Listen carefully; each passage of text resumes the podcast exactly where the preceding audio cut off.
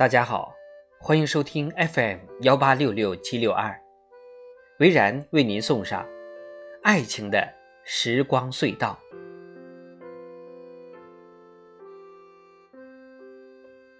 有人说，爱情是保持青春的不二法门，那得要看看是在哪个阶段。爱情刚刚开始。互相猜测、患得患失的那段日子，的确让人变得年轻。所有在这个阶段的男女都是春心荡漾、容光焕发的，人也变得漂亮。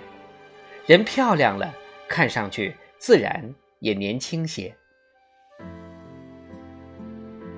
过了头三个月和头一年，不再那么患得患失了。想要年轻。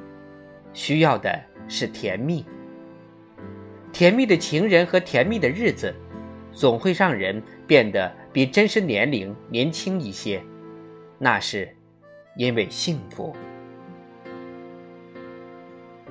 到了第三年，想保持青春，靠的是斗志。大部分人过了第三年便会松懈。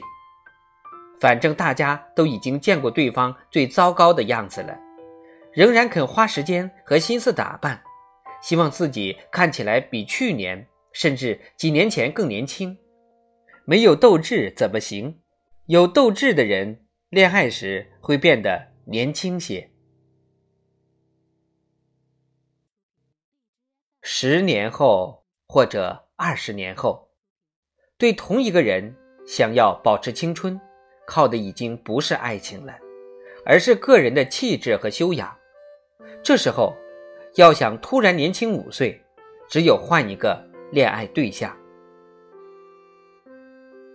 爱情是否让人变得青春，还得要看看是什么样的爱情。有些爱情会使人年老的。我们身边不都有这些人吗？他们谈着一段拖拖拉拉又不快乐的爱情，日子久了，看上去又憔悴又苍老。光阴岂会了无痕迹？苦恋的光阴更是飞快，一年好比三年。爱情这玩意儿，总是会让人既年轻也苍老，仿佛在时光隧道的两头颠簸。最糟糕的是。年轻或年老，就像一个人的年纪，不是由你选择的。